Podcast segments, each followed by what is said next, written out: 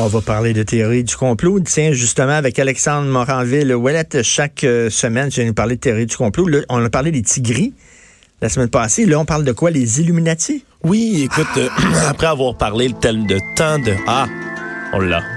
Voici. Écoute, mon fils va capoter. Là. Je vais faire écouter ça parce que lui, les Illuminati, il me parle souvent de ah ouais? ça. Ben, ça reste, puis avec raison, parce que les Illuminati, c'est le complot populaire. Hein? C'est la, la, la, théorie du complot qui rassemble à peu près toutes les théories, ou presque, que j'ai traitées jusqu'à date. Euh, ça peut retracer la Terre plate, on peut retracer les reptiliens. Toutes les théories se recoupent sur, sous le thème euh, des Illuminati. C'est quoi un... les Illuminati? C'est un terme valise un tout petit peu euh, qui est utilisé, mais c'est également une des plus anciennes théories du complot. Euh, ça vient là tout ça, là, bien évidemment, là, à l'époque des Lumières, hein, d'où Illuminati, okay. euh, qui vient d'une d'une ancienne organisation qui existait à ce moment-là, l'ordre des Illuminés, auparavant le cercle des Perfectibiliste, qui est une organisation allemande qui a été, qui a été créée dans les aux alentours là, euh, de la révolution euh, pendant qu'il y avait la révolution américaine. On parle de 1777, 1776. Dans ces années-là, euh, c'est un ordre qui a été créé, l'ordre des Illuminés en Allemagne, qui regroupait des grands penseurs, euh, des philosophes, des gens extrêmement riches et puissants, qui avaient créé cette espèce de société secrète là, comme il en existe encore aujourd'hui. C'est à, à, peu près exactement la même chose, je te dirais, l'ordre de la Sainte Rose etc. Toutes oui, sortes d'ordres oui. qui existaient à l'époque. Eux, leur but, c'était le perfectionnement, le progrès de l'humanité, la liberté, l'égalité, la fraternité, bref, toutes sortes de belles valeurs, mais toujours dans un esprit de globalité. Hein. On essaie d'améliorer l'humain comme personne, comme race en entier. Et c'est ce qui a mené d'ailleurs aussi vieux que euh, dans les années, en 1797, John Robinson, qui est un auteur écossais, va écrire un livre qui s'appelait Proof of Conspiracy Against All Religions and Government of Europe, carried on in the secret meetings of Freemasons, Illuminati and reading societies, etc. Quelle, quelle année ça? 1797. OK, déjà Alors, dès, dès, le départ. Le, la, les premières traces de théorie du complot remontent là, écoute, on parle là, avant 1800. Là. Alors, c'est pour ça que je, je dis c'est une des plus vieilles, c'est pas la plus vieille des théories du complot qui est toujours d'actualité aujourd'hui, c'est que ça a commencé à ce moment-là et ça se poursuit jusqu'à maintenant. Donc, aujourd'hui, si on peut revenir là, sur la, la théorie moderne, c'est que le terme Illuminati, c'est la dénomination qui est utilisée comme terme générique pour euh, regrouper toutes sortes thèmes plus précis du folklore du complot. Euh, les francs-maçons, les sionistes, euh, les complots organisés par la CIA, les sociétés communistes secrètes, les sociétés secrètes d'organisations internationales, euh, le complot juif aussi, je vais y revenir. Ah oui, Mais c'est tout ce qui est regroupé sous la bannière des Illuminati. Alors selon là toute cette théorie-là aujourd'hui, là, on dit que cet ordre-là des Illuminés n'aurait jamais disparu et que ça se perpétuerait encore et toujours aujourd'hui pour et que ça serait quoi leur, c'est quoi leur, leur but? Qu'est-ce qu'ils veulent faire, les Illuminati? Ils veulent? La manipulation d'un ordre global mondial, Richard. Ça, c'est le, okay, la, le thème la, qui revenait. La mondialisation, c'est eux autres qui sont en train de gérer tout ça. Là. Exactement. Soros, Georges Soros, il doit être un Illuminati, lui. Exactement. Alors, c'est pour ça que c'est pour ça d'ailleurs que je disais que les reptiliens et les Illuminati se regroupent souvent. On va parler, c'est vraiment le plus grand thème de domination globale. Il y a des gens qui disent qu'il y a le signe des Illuminati sur le dollar américain. Il y a plusieurs, effectivement, théories qui parlent euh, sur le, le, le, revers du grand saut des États-Unis, qu'on parle sur le billet euh, de 1 dollar américain. C'est une pyramide tronquée hein, oui. qu'on voit. Le sommet est éclairé par ce qu'on appelle l'œil de la Providence, qui est devenu un peu l'espèce de symbole, si on veut, des Illuminati. Euh, il y a la devise aussi qui est écrite Anuit Coeptis et au-dessus Novos Ordo Seclorum. Alors, je vais vous expliquer rapidement ce que ça veut dire. Anuit Coeptis, c'est ce que nous entreprenons sera couronné de succès. Et l'autre traduction, là, ça pourrait être également il approuve ce qui a été commencé. Puis si on traduit Novus Ordo Seclorum, je rappelle, ce sont les deux euh, devises qui sont écrites sur le dollar américain.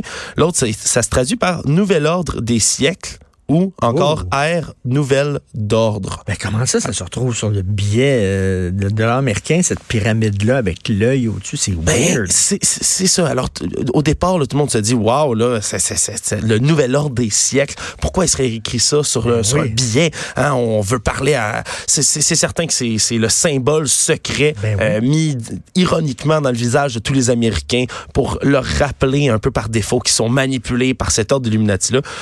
En fait, cette théorie-là tombe un peu à plat une fois qu'on fait un tantinet de recherche. Euh, c'est des symboles qui sont tous un peu ésotériques, hein, mais qui sont apparus antérieurement aux Illuminati dans l'histoire. L'œil dans le triangle, c'est une représentation de Dieu qui date de la Renaissance. Hein. C'est bien antérieur à une la représentation de Dieu. Oui, on a ça se retrouve sur le dollar américain. Ben, là, vraiment ben là, ça c'est certain qu'on peut euh, on peut plonger profondément là dans toutes les racines euh, euh évidemment là chrétiennes ben qui, qui, sont ancrées euh, chez, chez nos voisins des États-Unis, mais reste que ce symbole là a toujours représenté Dieu dans bien des cultures et c'est pas du tout bien avant d'être un signe associé aux Illuminati. Donc on peut se rassurer là-dessus.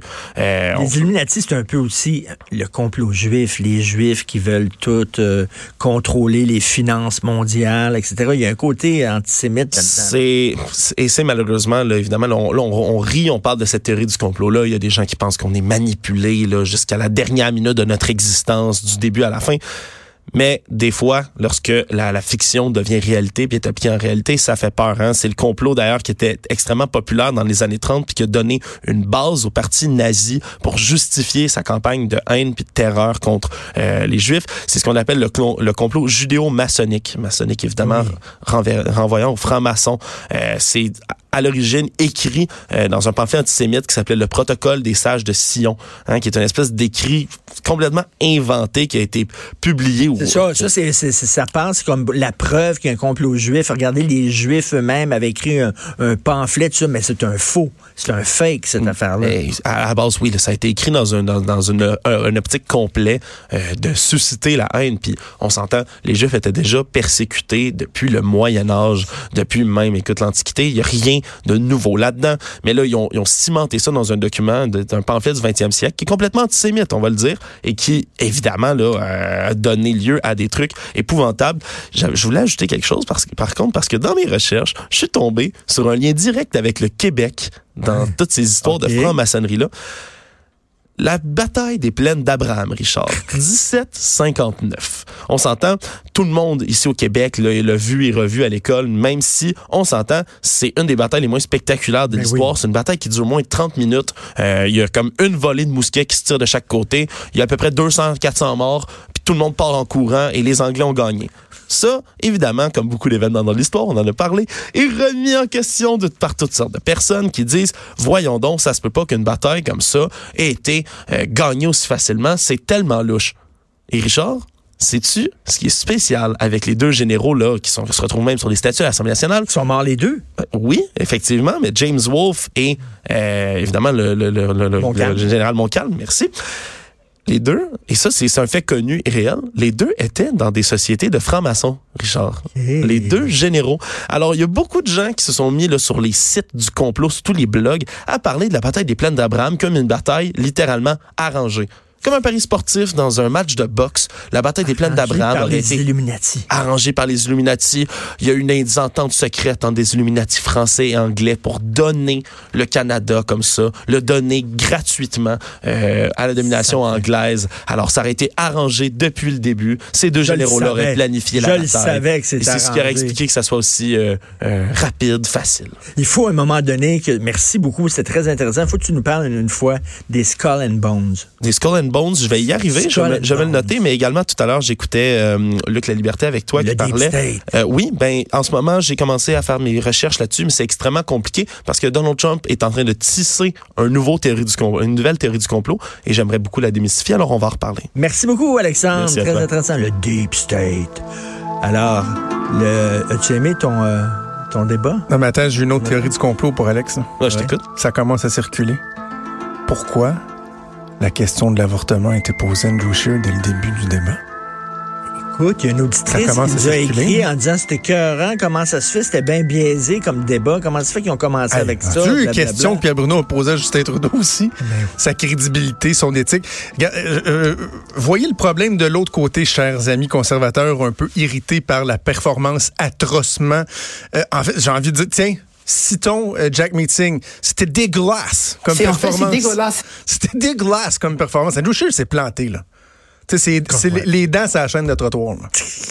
C'est Mais- solidement mais- planté. euh, Mais non, mais attends, je, je, je, Mais, je mais on complète dirait, mon on, idée. on dirait que c'est lui qui était premier ministre, puis que tout, le- tout le monde le bombardait lui au lieu de bombarder Ben, oui, oui, c'est ça. Mais ça, Trudeau était habile aussi là-dedans. là, mais euh, au lieu de voir ça comme étant donc bien épouvantable que dès le début du euh, débat, il se soit fait questionner sur l'avortement, dites-vous donc qu'il a manqué une opportunité en or d'évacuer cette question-là dès les premières minutes du euh, débat. Il aurait pu mettre ça derrière lui, être transparent. Et je, citerai, je prendrai en exemple Justin Trudeau sur la loi 21, Richard. Évidemment, toi puis moi, on n'est pas d'accord avec Justin Trudeau, mais hier, qu'est-ce qu'il a dit, Je l'aime pas, cette loi-là. Oui.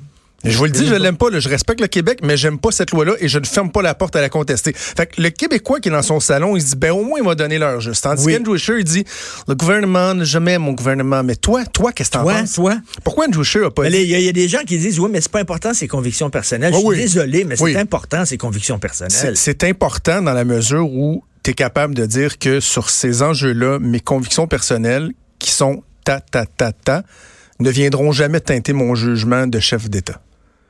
Et jamais je rouvrirai ça. Qu- Qu'ils le disent, Christy, qui est contre, on le sait qui est contre. Qu'ils le disent. Il n'a pas réussi à faire ça. Il s'est pas imposé. La déception de ce débat-là hier, c'est c'est Andrew Scheer. Et euh, Maud et moi, on va arriver tantôt avec nos suggestions de nouveaux slogans de campagne électorale. euh, All right. ça de même. Très hâte euh, d'écouter. J'ai Hey, du le- CEP le- qui va venir analyser ça aussi avec nous autres.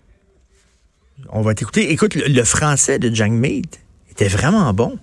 Oui, C'est la, la grosse surprise, je trouve. oui. Et, et celui de Scheer était pas mauvais, sauf quand il était dans les câbles.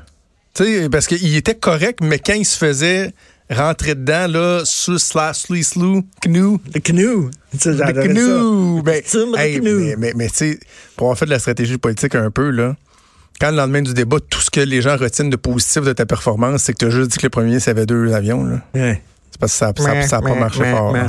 On va t'écouter, bien sûr. Euh, On va t'écouter avec Maude.